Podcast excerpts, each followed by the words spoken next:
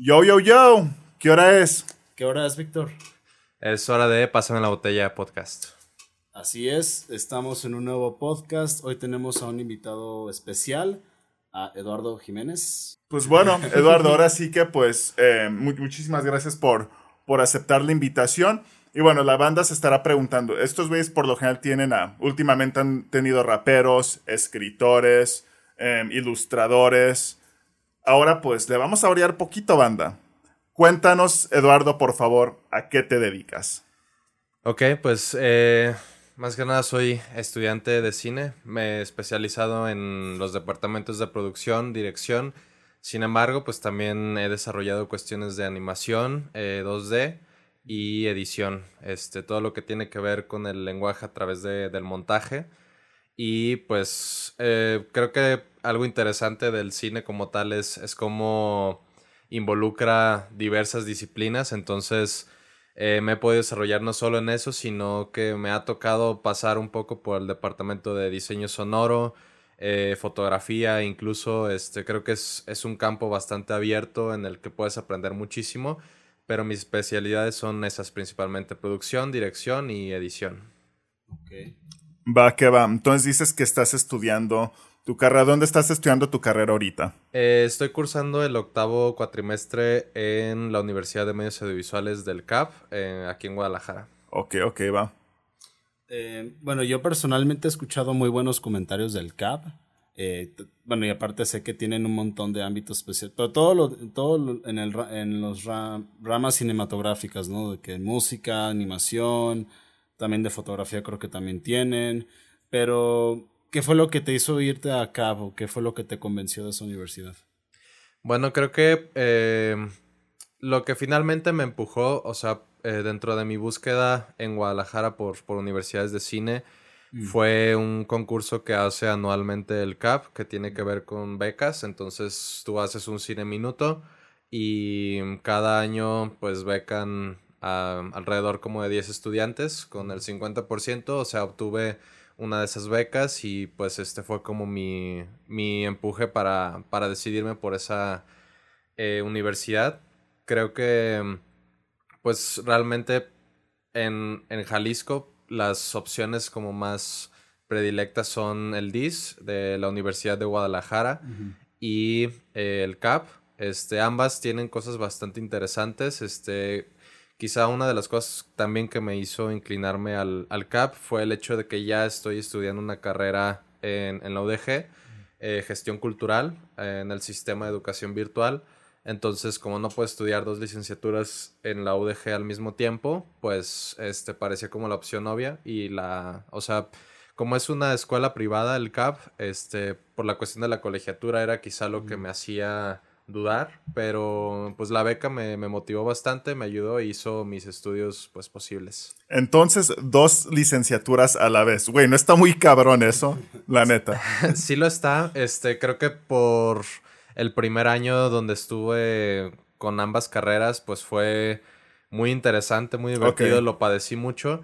Creo que lo que me ha ayudado a, sobrevivirlo es la cuestión de que la gestión cultural y el cine son dos carreras que se complementan, son dos carreras hermanas.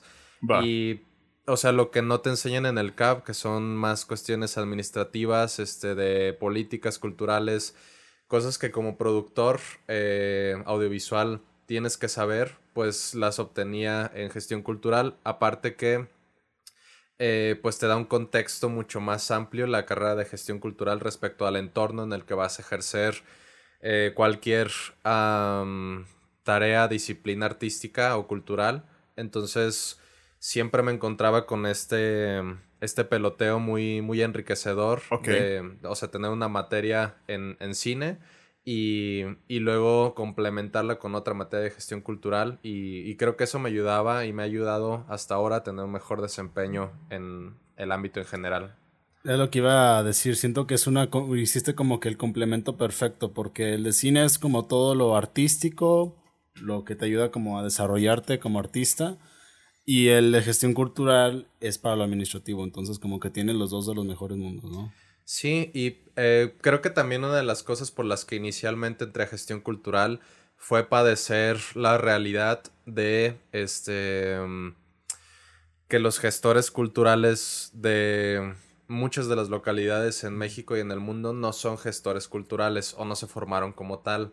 Y esto es una realidad que pues se encuentra muy comúnmente en muchos lados. Normalmente quien está a cargo de las eh, dependencias y regidurías este, culturales pues son personas que tienen que ver con el arte, que son artistas que han desarrollado cuestiones artísticas, pero no tienen esta formación de gestión cultural. Entonces eh, su conocimiento no es eh, ¿cómo decirlo?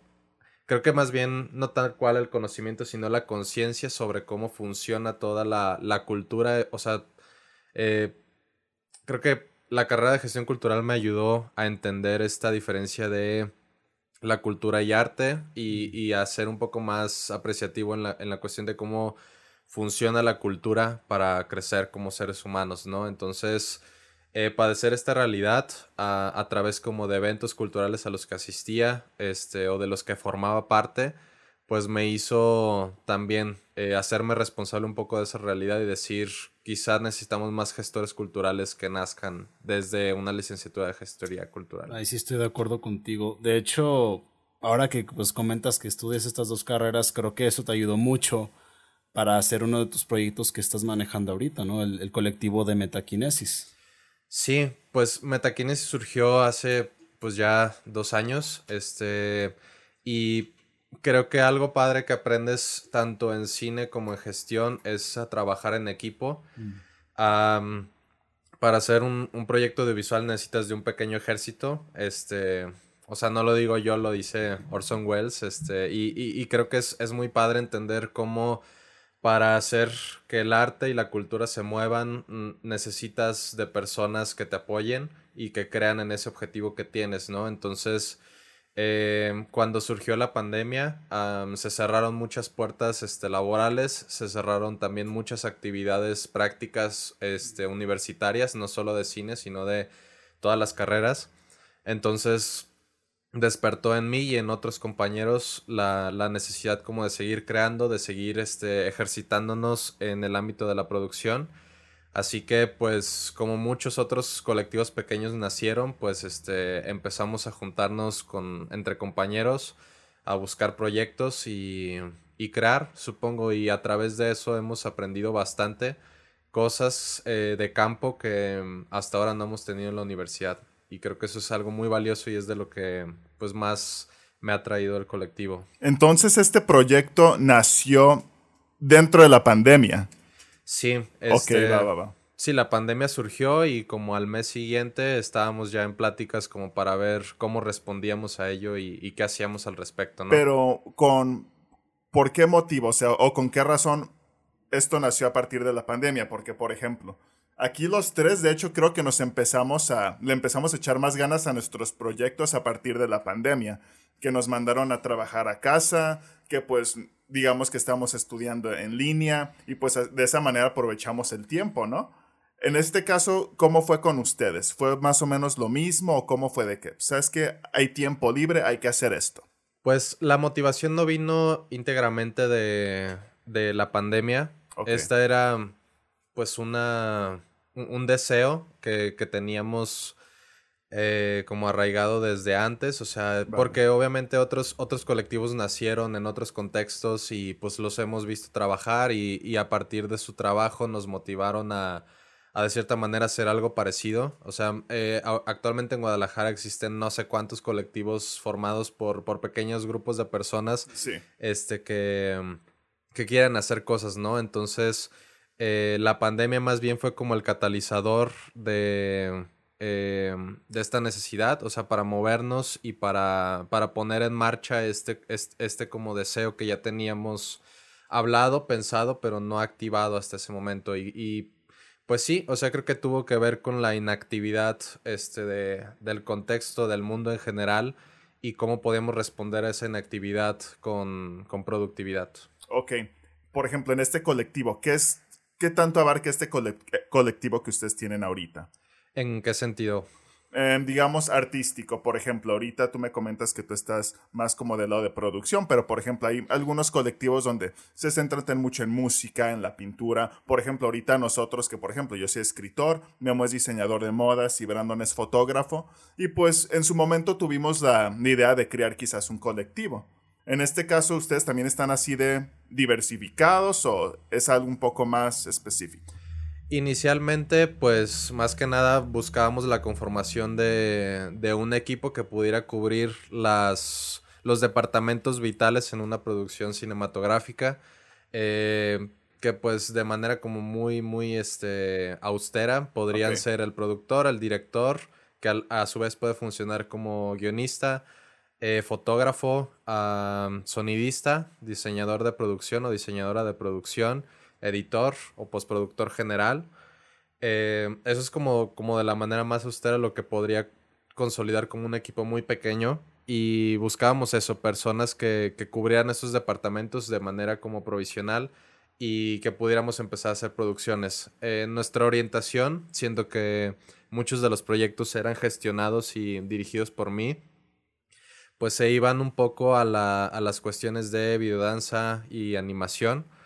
Este, obviamente, pues cuando eres un director tienes ciertos temas con los que empatizas más, así que muchas de las producciones que hacíamos se dirigían a, esos temas, pero también había otros directores, además de mí, que, que propusieron sus historias y creo que en este momento, a inicios de año, pues estamos experimentando una nueva dinámica de trabajo donde pues queremos más directores, más historias, más temas más técnicas también y, a su vez esto va a generar nuevos procesos de producción y creo que es algo que al equipo le va a servir bastante para mm, seguir aprendiendo y, y tener diferentes resultados. Yo estaba viendo ahí algunos cortometrajes, la verdad, muy interesantes, ¿no? Vi uno que es como esta pareja parece que están en un rancho y y como que se escapan y, ahí está el padre, se logran casar, que dije, ah, no, me gustó mucho y se me hizo muy tradicional. Y por ejemplo, Obake, que ese fue el que vimos nosotros en, ajá, que lo vimos en Fóbica, que dije, ah,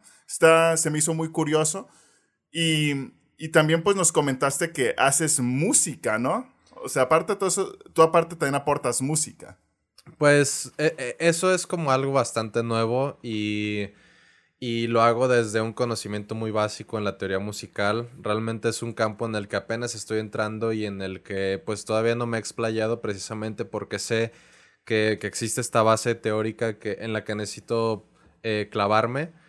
Pero este creo que estos dos proyectos que mencionas, te quise olvidar un videoclip para el mariachi juvenil Zapotiltic este, y Obaque, son dos ejemplos interesantes en el quehacer de metaquinesis porque uno representa mucho mis aspiraciones como director y otro es un ejemplo claro de, estas historias traídas por otros directores este, que se ejecutan también con, un mismo equipo, ¿no?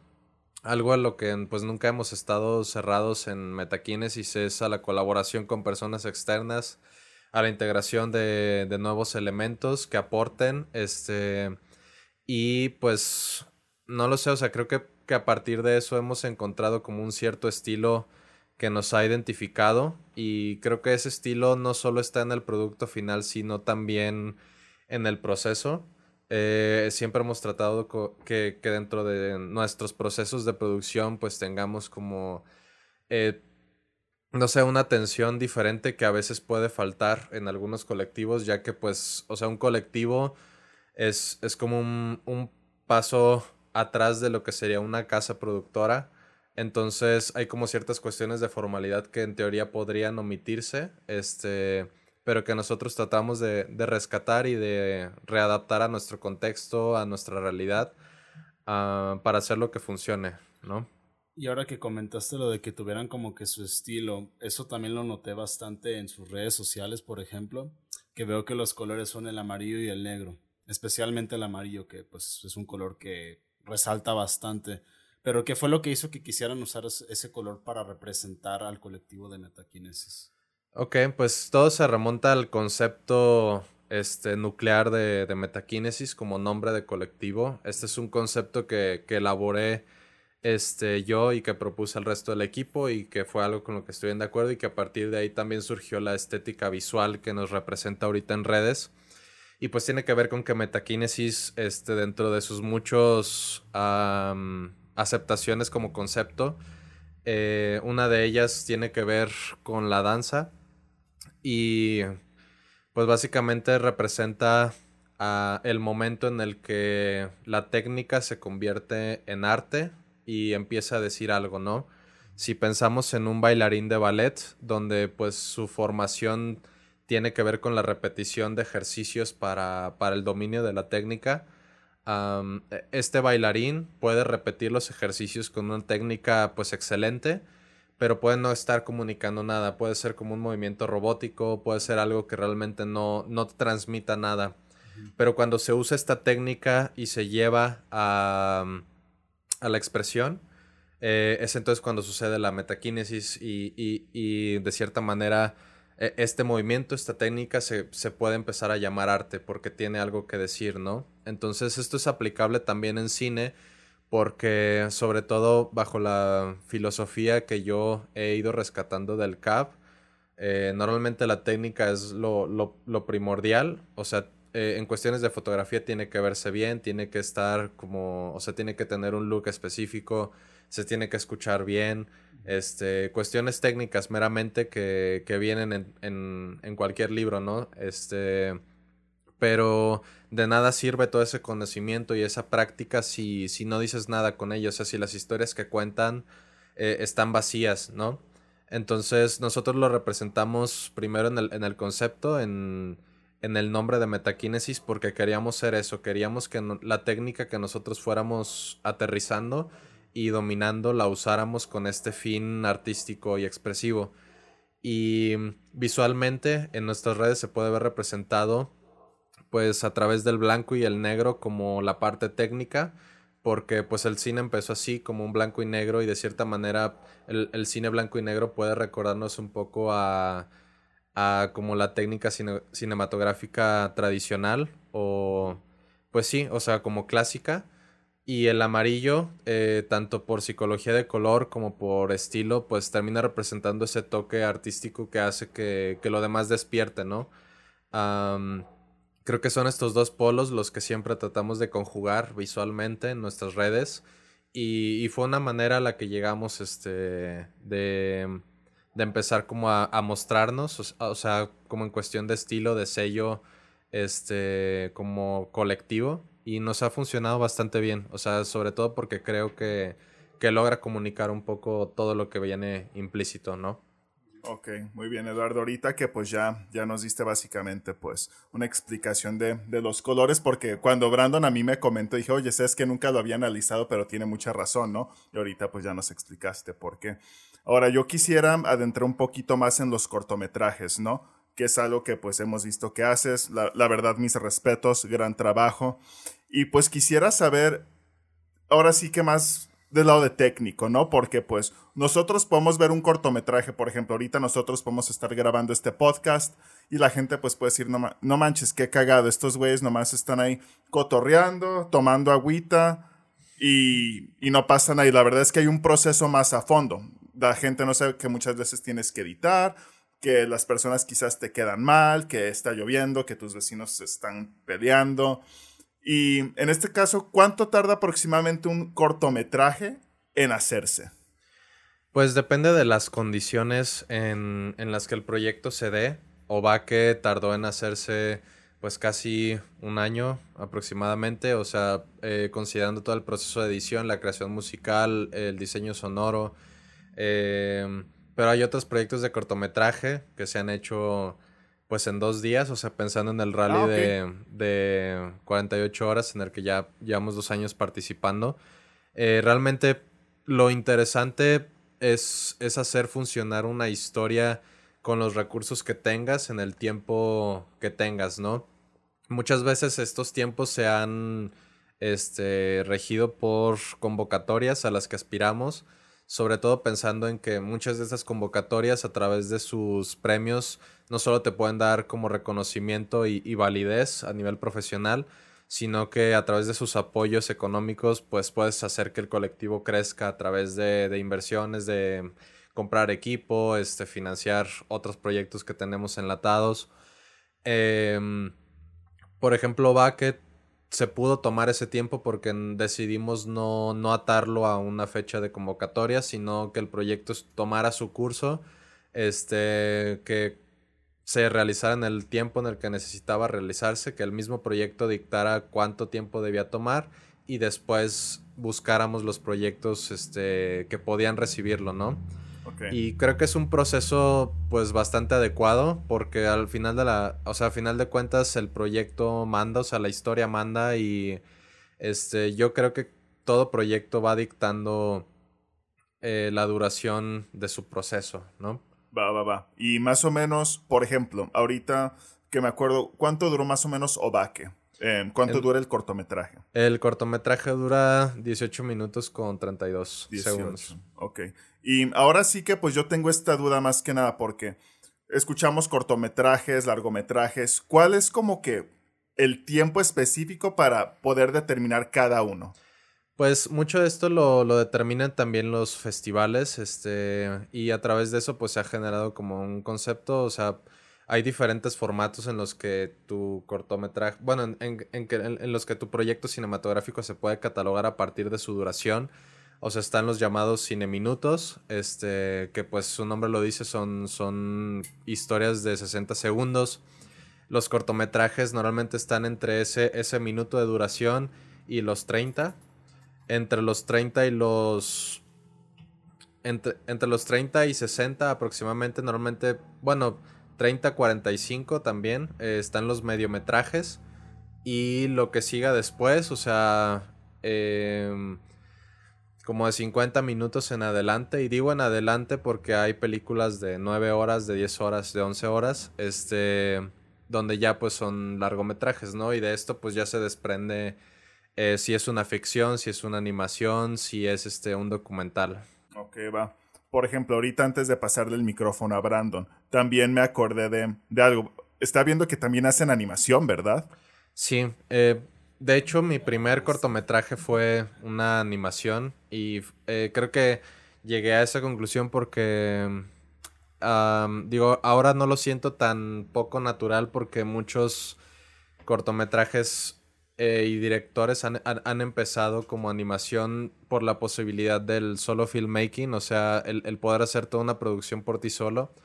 Yo realicé como esta primera producción en Zapotiltic, Jalisco, este, a, unas, está muy cerca de Ciudad Guzmán y pues es un, es un contexto donde el cine pues no existe este, y no se practica. Entonces no había esta posibilidad de comunidad a la cual acudir para levantar una producción. Entonces yo vi la animación como un, una oportunidad de yo a partir de lo poco que sabía en ese entonces este, crear algo y aprendí bastante y mm, a partir de eso, pues le agarré mucho cariño a la narración a través de las posibilidades de la animación. Y mm, hemos desarrollado también ya un, par de proyectos de animación. El último de ellos, pues fue premiado en, el concurso nacional de transparencia en corto. Y pues son animaciones a las que les tengo mucho cariño. Es una técnica sencilla. Este, la técnica en la que utilizamos es la rotoscopia que pues tiene que ver con animar un material grabado, o sea, dibujar sobre un material grabado cuadro por cuadro y puedes quitar o poner elementos que no estén en el material original y pues esto te otorga un estilo bastante realista y un movimiento también bastante natural y orgánico y pues es, algo que sigo haciendo, que sigo practicando y que me gusta mucho y que también me gustaría explorar a fondo en próximos proyectos. Bueno, es como yo vi de la rotoscopia. Rotoscopia, sí. Que es como un dibujo en movimiento, ¿no? Pero sí, era lo que iba a mencionar, me, ganaste lo de la animación. Pero sí, eh, primero que nada, felicidades, porque sí vi que el de Quiero, quiero, saber, fue el que ganó, ¿verdad? A nivel estatal, si no estoy mal. Eh, primer lugar estatal y segundo nacional. Felicidades. La Gracias.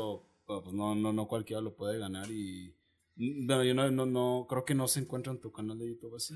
Eh, en el canal de, YouTube, no. Ahorita creo que todavía está disponible en el Facebook de mm, Contralores MX, que es la entidad convocante. Creo que ahí todavía lo pueden encontrar y de cualquier forma planeamos que después de cierta trayectoria en festivales, este, podamos distribuirlo a través de YouTube y compartirlo por ese medio. Eh, de lo más reciente, y supongo que haciendo un breve recuento, pues eh, lo, más significativo que obtuvimos fue el, año pasado con el Premio Nacional del Rally de 48 Horas México. Em, el premio Mejor Música a cargo de Walter Lagarda, este, que en ese momento formaba parte del colectivo.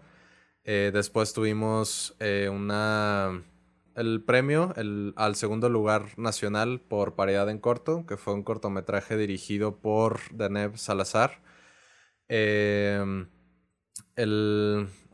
una mención honorífica mejor edición este, en el concurso Ascorto 2021.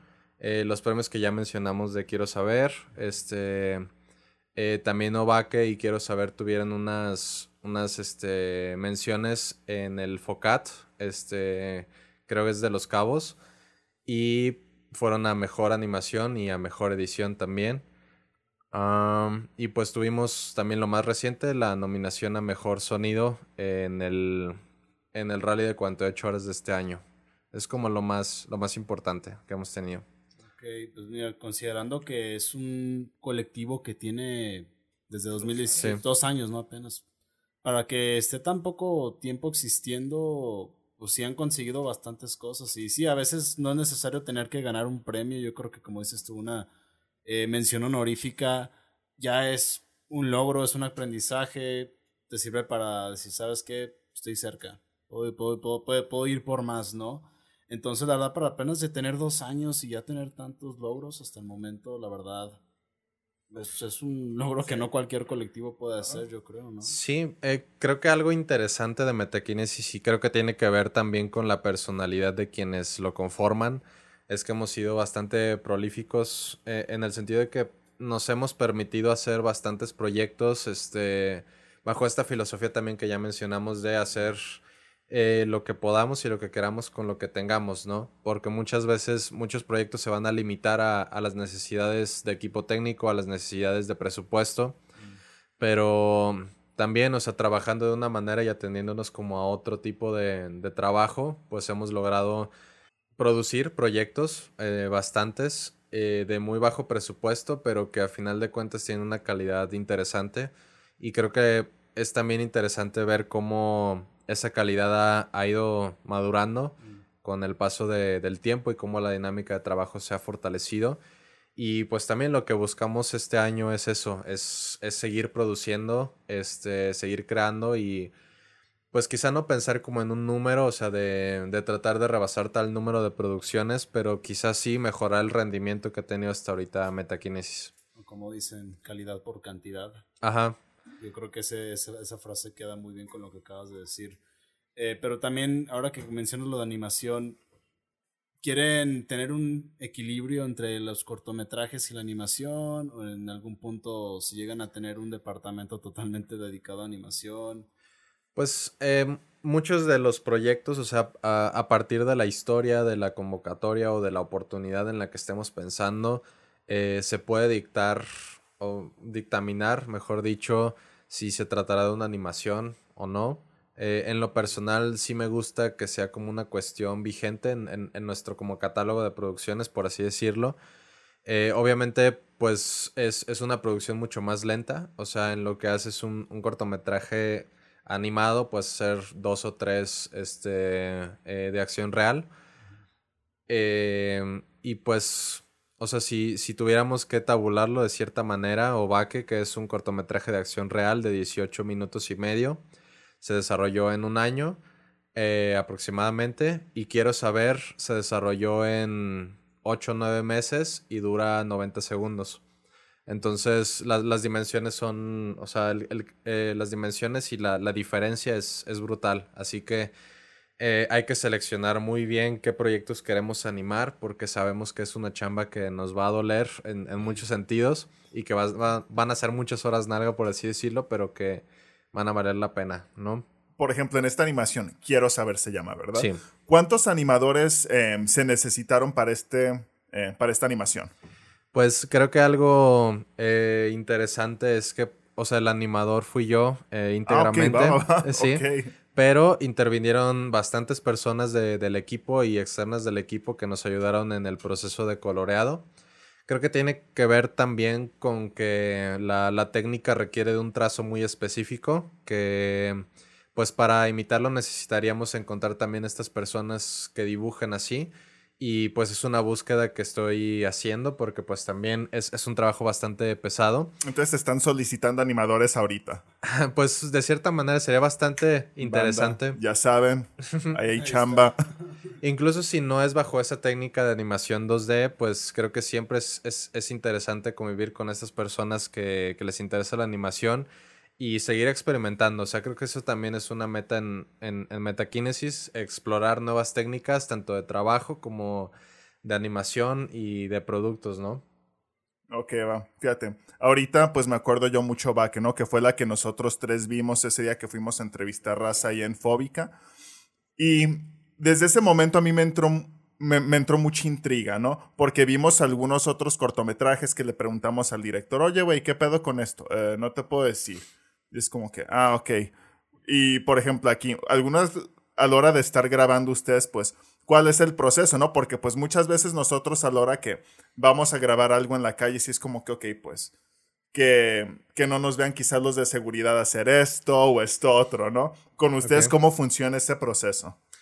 Pues, eh, mucho de lo que involucra el proceso también seguramente... Eh, o sea, yo estuve bastante involucrado desde producción y Después, en una segunda etapa, como coescritor, este, el, director y yo, eh, Walter Lagarda, este, pues teníamos muy claro y normalmente es algo con lo que siempre tratamos de, manejar al momento de contar historias, es, es, tener muy claro qué elementos ponemos en una historia y por qué, porque en, en, el cine y pues en todas las narraciones, todo lo que mencionas, todo lo que muestras en pantalla, pues va a cobrar un significado.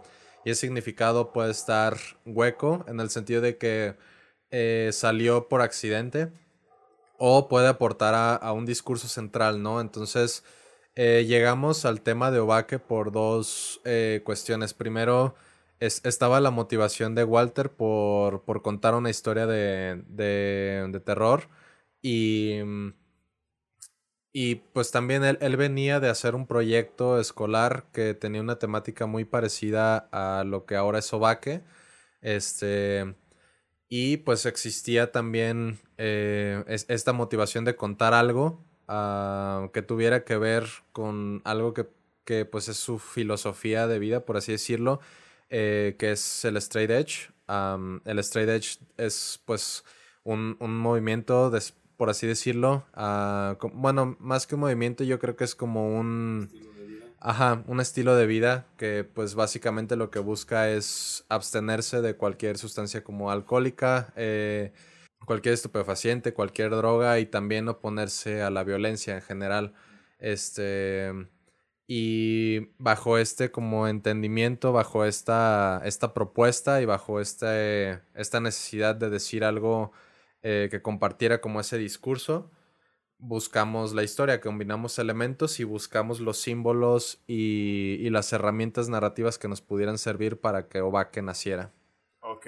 Por ejemplo, en este caso, no sé, a la hora que quizás iban a grabar, dices que se tardaron aproximadamente un año. Fue como que, ¿sabes qué?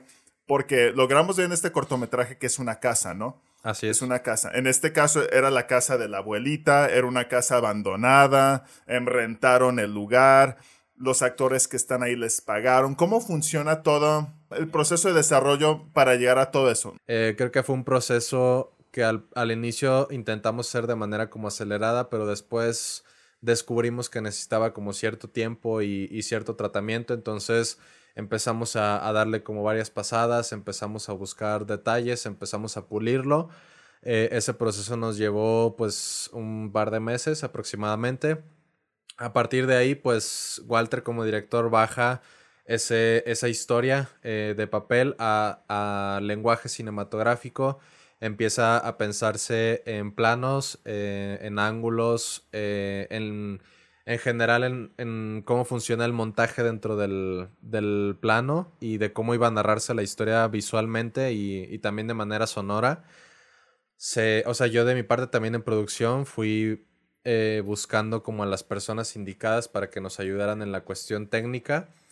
A Walter, así como yo fui como un, coescritor del proyecto, Walter también estuvo conmigo en producción, entonces él aportó de igual manera en las cuestiones de, de equipo, tanto de recurso humano como técnico. Buscamos ya cuando el proyecto estaba más sólido y cuando el equipo estaba mejor conformado, colaboraciones con, con, diferentes organizaciones que nos ayudaran a levantar el proyecto a través de patrocinios en especie.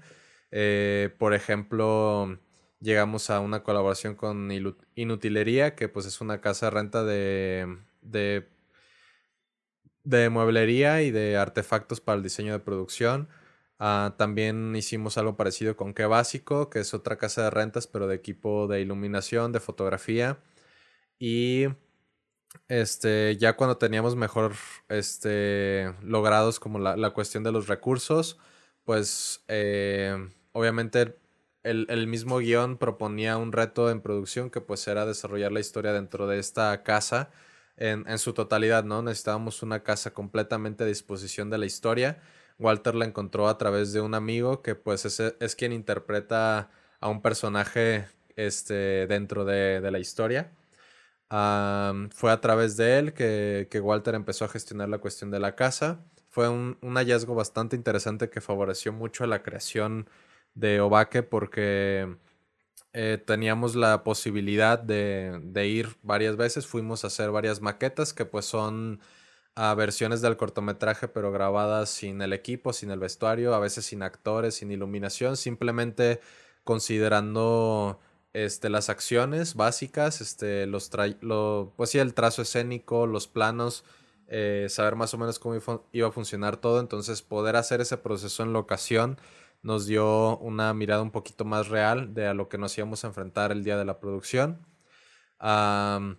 otros aspectos de producción, pues también como bastante básicos que tienen que ver con encontrar eh, catering, o sea, que, o sea, de qué se va a alimentar la gente mientras estemos grabando, cómo se van a transportar a la ocasión, cómo se regresan a sus casas, el horario, todo.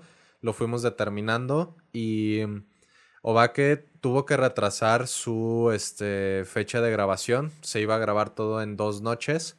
Este, eso se retrasó este, por cuestiones de la pandemia. O sea, hubo varias alertas, este, semáforos rojos, perdón, en aquí en la zona metropolitana de Guadalajara que nos impedían tener como esta producción que por el contexto en el que se da la historia, una fiesta, pues involucraba pues muchas personas en movimiento, cosa que pues en ese momento no estaba permitida.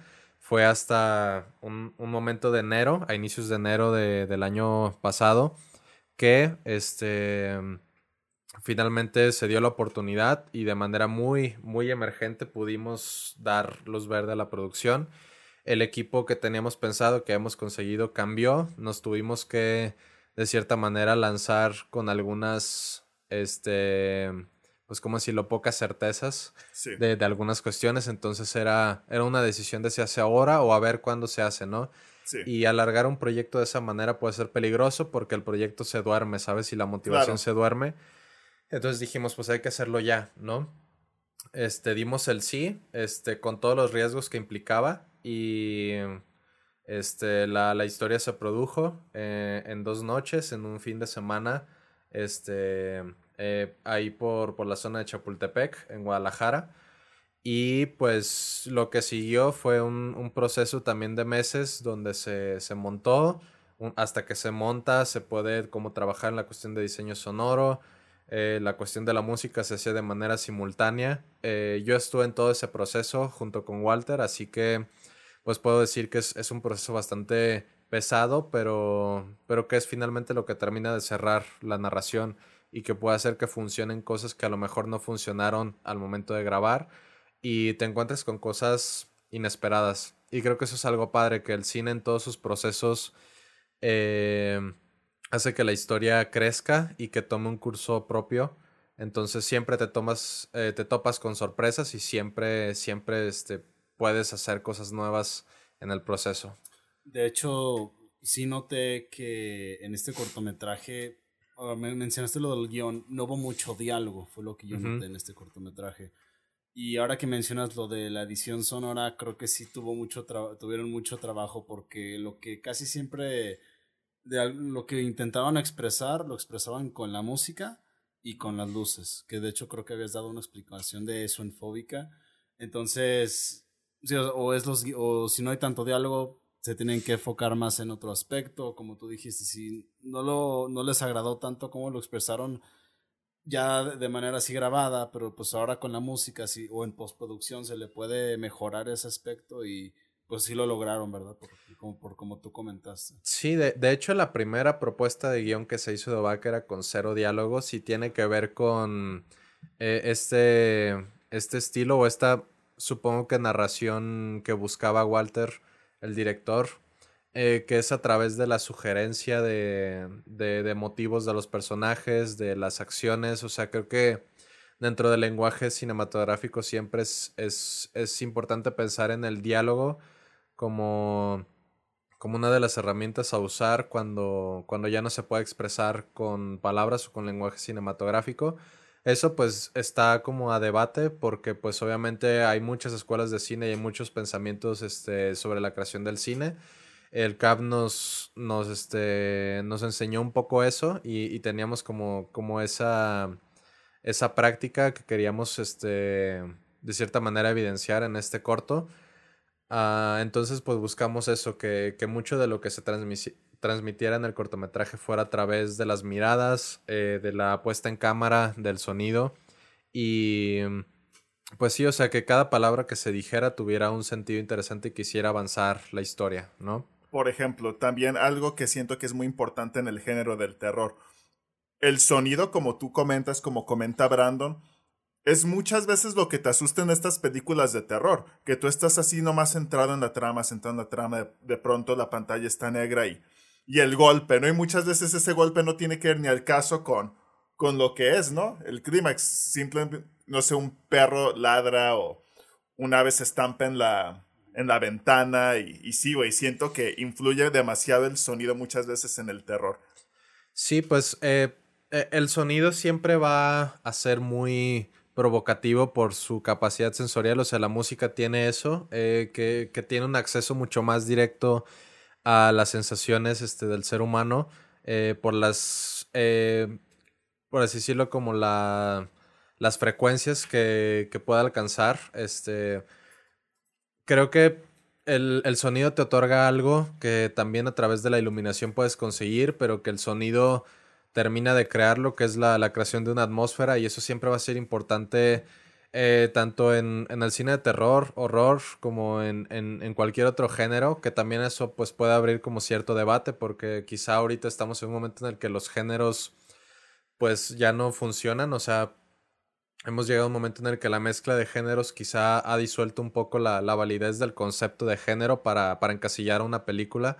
Eh, pero, pero pues sí, dentro de los temas que toca Obake, pues creo que va, iría direccionado al, terror horror si tuviera que catalogarse dentro de, un, de un género, del suspenso también. Y pues creo que era algo que queríamos, o sea, dentro de, de eh, lo que quería Walter, pues, o sea, también pensando en Walter como un, un músico, él, tiene su propio proyecto musical, obviamente su música es diferente, pero entendía el, el, poder de la música para narrar, entonces, pues estableció como un concepto esta propuesta sonora. Y, y finalmente es lo que suele hacer efectivo, eh, pues, la, atmósfera y la narración de un cortometraje. Si, si tu cortometraje tiene una excelente fotografía y excelentes actuaciones, pero el sonido no funciona, todo se cae. Es, es, es también algo que aprendimos en el CAP y a través del mismo cine que consumimos. Eh, el poder de la narración a través del sonido es bastante interesante porque la cámara ve hacia cierto punto, pero escuchamos eh, de manera envolvente, ¿no? Hay, hay 360 grados que el sonido puede cubrir, entonces podemos escuchar cosas que no vemos y, eso puede crear este, sensaciones, emociones o establecer eh, recursos para una narración. Ok. Fíjate, ahorita que abarcamos el tema del terror, yo te quería preguntar, ahora sí que pues vivimos aquí en México, ¿no? Y pues han habido casos pues de que sabemos de personas que, incluso estudiantes de cine, ¿no? que estaban grabando un proyecto y, y lamentablemente pues terminaron em, pasando por cosas trágicas em, por malentendidos o por meterse quizás en lugares donde no debieron, ¿no? Por ejemplo, los estudiantes estos, ¿de dónde eran? Eran del UDG, ¿no? Los de cine. Del CAP. Aquí. Ah, ok. Lo que pasó con estos chavos, em, lamentablemente, ¿no? O por ejemplo, creo que fue en el DF cuando estaban filmando la primera temporada de Narcos México, que también un güey, creo que de, no sé si era el de locación o qué, que también lo asesinaron ahí en la calle, ¿no? Y ahora sí que pues ustedes como productores viven con ese miedo a la hora que van a grabar algo. Pues eh, es, un miedo y una precaución que como productor pues supongo que, es sano tener presente siempre. Eh, porque como productor, pues una de tus principales responsabilidades es cuidar de, de tu equipo de trabajo. Entonces, eh, obviamente se debe hacer un sondeo muy a fondo sobre los lugares a los que vas a grabar. Hay un proceso pues de, pedir permisos para el uso de locaciones. Eh, la gestión de estos espacios pues eh, es, es, creo que es algo de lo más importante. O sea, por esta experiencia que hubo con los tres este, desaparecidos en la universidad, pues nuestros maestros estaban bastante empecinados en dejarnos eso muy claro, ¿no? La responsabilidad eh, al momento de, producir, porque muchas veces nos enamoramos y romantizamos el arte y creemos que, lo vale cualquier cosa, ¿no? Pero lo cierto es que ninguna vida vale más que, una producción este, cinematográfica o que una historia de, ficción. Eh, entonces muchas veces tendrá sus riesgos, sobre todo al momento de hacer documentales, porque no hay manera de ficcionar este... Ajá, entonces pues hay documentales donde tienes que salir al mundo y ese mundo pues va a ser un mundo que te puede comer, ¿no? Entonces eh, e-, el cine sí tiene sus riesgos, pero la, la, idea es que esos riesgos sean mínimos este, mientras esté en tus manos y si va a ser un riesgo pues tiene que ser un riesgo Em, asumido y, un, riesgo del cual está, o sea, tú, tú y tu gente están de acuerdo en tomar, ¿no? Este, pero también creo que al, momento de hacer Obaque, pues pensamos mucho en eso y, y, de la misma manera que se dio Obaque y muchos otros proyectos hasta ahora, pues están bajo, bajo este contexto de pandemia, ¿no? Entonces ya no está solo en juego pues esta cuestión de, de delincuencia, a la que te puedes someter este, estando en una producción, sino a la de salud.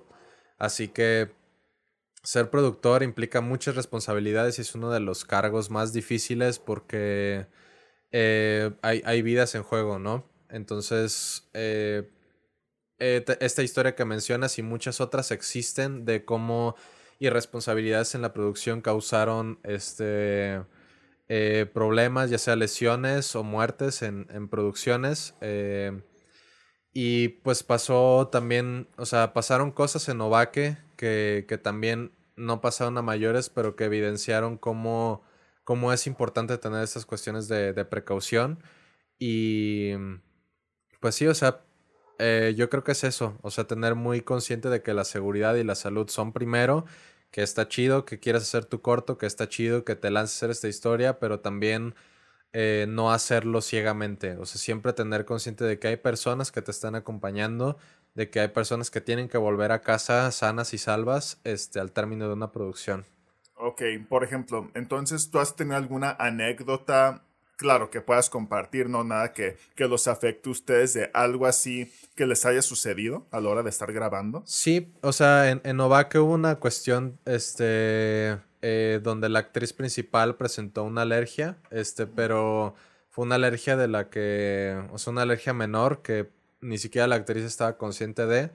Eh, no, no, o sea, por, o sea, no identificamos de dónde surgió, pero pero fue un problema como menor, supongo, en, la producción. También hubo problemas de indigestión menores, o sea, también como, eh, no en Ovaque, en otras producciones, donde de repente pues la comida como que les caía mal o, se sentían mal, o sea que son, son cosillas que pueden parecer sencillas, pero que en una producción este, pueden ser como bastante peligrosas y que comprometen eh, la grabación, ¿no? Entonces eh, pues eso me ha llevado también a, orientarme en la cuestión de primeros auxilios, o sea, creo que también eso eh, nos ha hecho pues pensar como en algo indispensable tener a alguien este, de, protección civil cerca.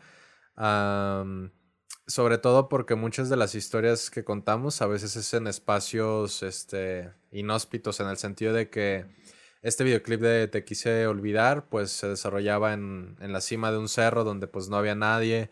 Eh, otro videoclip que hicimos, Aves, este, que es de hecho el, eh, para el proyecto musical de Walter, eh, pues se hizo en Sierra de Quila, a, a, un par de horas de la civilización. Entonces, cualquier accidente, cualquier cosa que pasara ahí, pues iba a ser algo importante, ¿no? Porque pues iba a comprometer o sea, una pequeña cosa y un pequeño accidente se pueden volver algo bastante grave este, en, esas condiciones, ¿no? Pero es, más o menos como el tipo de anécdotas que puedo dar, supongo. Va, que va. Entonces ahora sí que pues llegó la hora de la pregunta del millón, ¿no? Em, quizás tú no sepas, pero la audiencia que ya tiene rato viéndonos, pues sé cuál es la pregunta del millón. Em, ¿Tú te dedicas a esto? ¿Tú vives de esto o tienes un trabajo aparte? Eh, afortunadamente, eh, vivo de la producción audiovisual, no del cine como tal. Este, eh, mucho del trabajo que he hecho como freelancer, pues no tiene que ver con el cine. O sea, creo que es un punto medio al que pues todo realizador, este, dentro de las condiciones como económicas generales, o sea, la clase media, clase media alta, supongo, este, tienen que atenerse pues a, encontrar este punto medio, ¿no? Este, eh, usar tu talento y tu esfuerzo para trabajar en publicidad, trabajar en, medios audiovisuales que pueden parecer más eh, sistemáticos, no artísticos, este, y que a partir de ese trabajo puedas financiar tu carrera artística. Ok, va. No, pues qué chido. Ahora sí que también lo que mencionas, ¿no? El ser freelancer y pues ahora sí que pues es un gran paso, ¿no? Ahora sí que ah, eh, te lanzas hacia el mundo, ¿no? Porque pues muchas veces puede haber chamba, otras veces no. Así que pues es un riesgo. Y pues qué chido porque pues ahora sí que como nosotros que tenemos trabajos que quizás no nos apasionan, pues ya está cañón y en tu caso pues haces mínimo lo que te gusta, ¿no? Sí, pues eh, creo que también lo interesante es, es encontrar este tipo de actividades en las que quizá no estás haciendo esta, e, e, esto que, que te apasiona, pero que puedes ejercitar habilidades técnicas que te van a ayudar eh, en un siguiente paso, ¿no? Eh, por ejemplo, pues trabajando como en, en, podcasts como este a través de la grabación y la edición, pues procuro que sean podcasts que, abarquen temas que me puedan nutrir eh, en cierto sentido, ¿no? Y creo que también en general, pues quienes no tienen como como estos trabajos apasionantes y que pueden parecer aburridos. O sea, yo creo que también siempre va a ser importante la posibilidad de abrirse a, o sea, qué puedo aprender de esto y qué puedo llevarme de esto para llevarlo a, al quehacer que yo quiero hacer, ¿no? Entonces, pues yo creo que eh, por las buenas o por las malas llegué a, ese entendimiento y a esa aceptación de decir, es, es, mi realidad, ¿no? O sea, yo, yo tengo que estar bien y estoy bien con el hecho de de a veces editar videos para alguna escuela, para algún podcast, este, que, que son, o sea, no tan divertidos de editar, supongo, pero, pero apreciarlos en el sentido de que esto me está ayudando a practicar, esto me está ayudando a, conocer a otras personas, a abrirme con el mundo y a final de cuentas es, es trabajo, ¿no? Y este, si eso te da como cierta estabilidad económica y te ayuda a seguir adelante, está chido.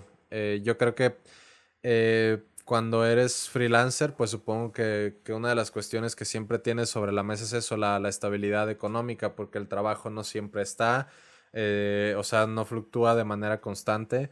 Entonces también te hace proactivo en el sentido de yo tengo que buscar mis propias oportunidades y, si me quedo quieto y si me quedo esperando a, que el trabajo llegue, pues, pues me voy a quedar este eh, súper pobre, ¿no?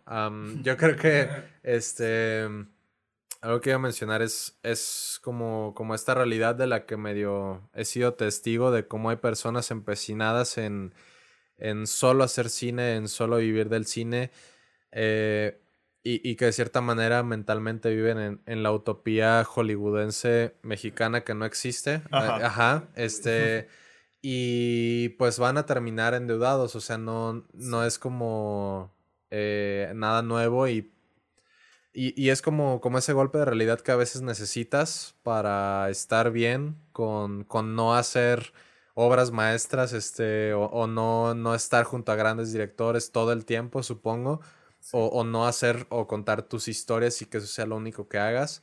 Pero si estás abierto a la posibilidad de que puedas aprender con este trabajo que haces, ese trabajo que tienes, apreciarlo en ese sentido y en el sentido de que pues finalmente te está dando para comer, pues puedes vivir con eso y puedes estar bastante cómodo con eso. Creo que es lo mejor. Desarrollar habilidades que te puedan ayudar en lo que estás preparado para prepararte aún más y aparte da de comer, así que yo creo que eso es una muy buena combinación. Pero antes de finalizar el podcast, pues ya hablamos todo sobre tu, digamos, un poco de lo laboral y de lo que te has preparado. Pero obviamente tiene que haber un punto inicial o el inicio qué fue lo que te inspiró, qué fue lo que hizo que quisieras estudiar lo que estás estudiando. Ah, tiene pues, que haber un inicio. ¿Cuál fue el inicio? En retrospectiva, creo que siempre quise estudiar cine este, y fue algo de lo que siempre estuve eh, seguro hasta que pues llega ese momento en la preparatoria donde, donde te cuestionan sobre qué, qué es lo que sigue, ¿no? Mm y, se pone sobre la balanza qué es lo que te va a dar estabilidad económica y, qué es lo que realmente quieres.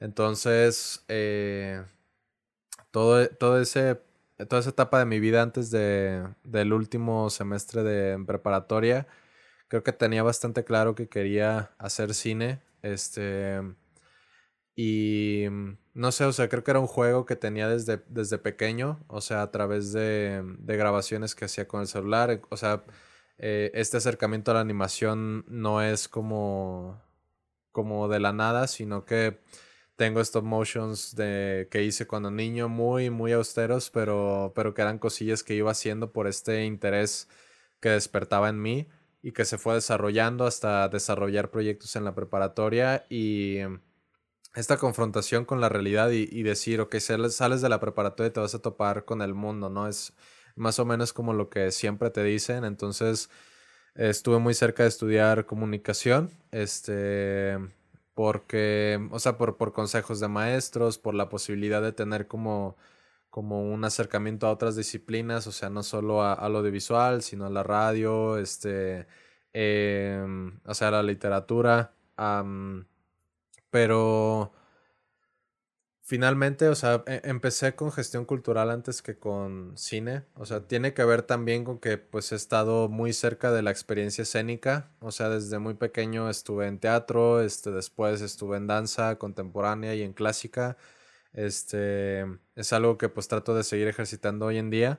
Pero, pero esa experiencia escénica pues fue lo que despertó esto que, que hablamos en algún momento de, de no sé, la, la, conciencia sobre la necesidad de gestores culturales formados y como la, o sea, como la, la entrada a, a, la universidad este, era dentro de cuatro meses, pues yo realmente quería empezar a estudiar ya, entonces me adelanté a gestión cultural, estuve, eh, o sea, empecé unos meses en gestión cultural y después me lancé a, a cine y pues fue una decisión que, que, tomé muy firmemente a pesar de pues estas este, expectativas de que pues no iba como a, soportar las dos. Y en algún momento no lo he logrado, eh, o sea, en algún momento ha sido difícil, pero no sé, creo que como punto inicial está eh, es, este como ímpetu de, de, contar historias y de de cierta manera decir algo a través de del audiovisual, pero Creo que también tengo un sentido de la comunidad como un poco romántico, pero que, que me ha acercado fraternalmente a las personas y a, las, o sea, pues sí, al, al, equipo de trabajo que me acompaña en los proyectos. Entonces, la gestión cultural y el cine, por esta condición que tienen de que debe ser a través de equipos de trabajo, me emociona mucho porque logramos movilizar personas y cambiar y tocar diferentes vidas a través de de lo que hacemos, ¿no? Otros trabajos este, no menos importantes como, como la pintura este, o la literatura, o sea, que, que, son como trabajos artísticos más individuales. Este, digo, depende, pero normalmente pues empiezan como procesos individuales. Uh, tienen ese impacto, pero hasta un, hasta un punto final, ¿no? Eh, que es cuando el producto está listo. Y me, me gusta mucho cómo el cine es, es, colectivo en todos sus procesos. Este, a pesar de que haya algún autor, o sea, el director, a pesar de que todo nazca de una perspectiva, eh, toda la gente se une por ese objetivo en común. Entonces, mi necesidad y mi, mis ganas de contar historias combinado con, con esas ganas de tocar vidas y de intervenir en, en la vida de los demás de, a través del arte, pues me empujaron finalmente a, a estudiar cine, a estudiar gestión cultural. Y pues los proyectos que vienen en este año tienen ese objetivo, seguir este, tocando puertas y, y seguir integrando a la gente a, a, la parte chida del cine, porque obviamente hay partes no chidas y de todo se aprende, pero, pero creo que el, cine no tendría ninguna función si, si no causara un impacto en las personas con las que, con las que de cierta manera interactúa, ¿no? Eh, en principal eso, buscar la, la interacción y, y, el impacto y de cierta manera es, este cambio en el entorno inmediato o global, porque pues el cine puede tener esa dimensión, eh, pues, eh, o sea, los fines del cine se vuelven como algo huecos y superficiales. Así que pues antes de despedirnos, tus redes, la gente dónde puede encontrar su trabajo, por ejemplo, si te quisieran también contratar a ti, ¿dónde pudieran localizarte? Los animadores. Ajá. Sí, pues eh, nuestra red más fuerte ahorita es Instagram, nos encuentran como metakinesis-bajo. Este, eh, yo estoy como Eduardo Seabo en Instagram y también pues a, ahí comparto un poco del trabajo que tengo desde diseño gráfico, que es también otro pasatiempo ahí este, secundario. Y pues, o sea, así mismo como Metakinesis Audiovisual, estamos en Facebook y en YouTube. Son redes que están apenas levantándose y construyéndose. Y sí, o sea, es, básicamente lo que hacemos y pueden conocer un poco de ese trabajo en Instagram. O sea, muchos de los proyectos que tenemos ahorita, eh, sobre todo por la edad del colectivo, siguen en, en proceso de exhibición. Entonces, muy pocos están en... O sea, son como del dominio público en, en YouTube o otras redes abiertas pero ahí mismo en, en, Instagram y en nuestras redes solemos publicar este eh, los espacios donde se va a exhibir este, pues nuestros trabajos anteriores que ya pueden consultar en, en YouTube y en otras redes. Okay. Pues ya saben amigos, ahí pueden encontrar el trabajo de, de Eduardo y de Metakinesis. Eh, y también si alguien quiere meter ahí su solicitud, pues ya saben, ¿no? Se solicitan animadores.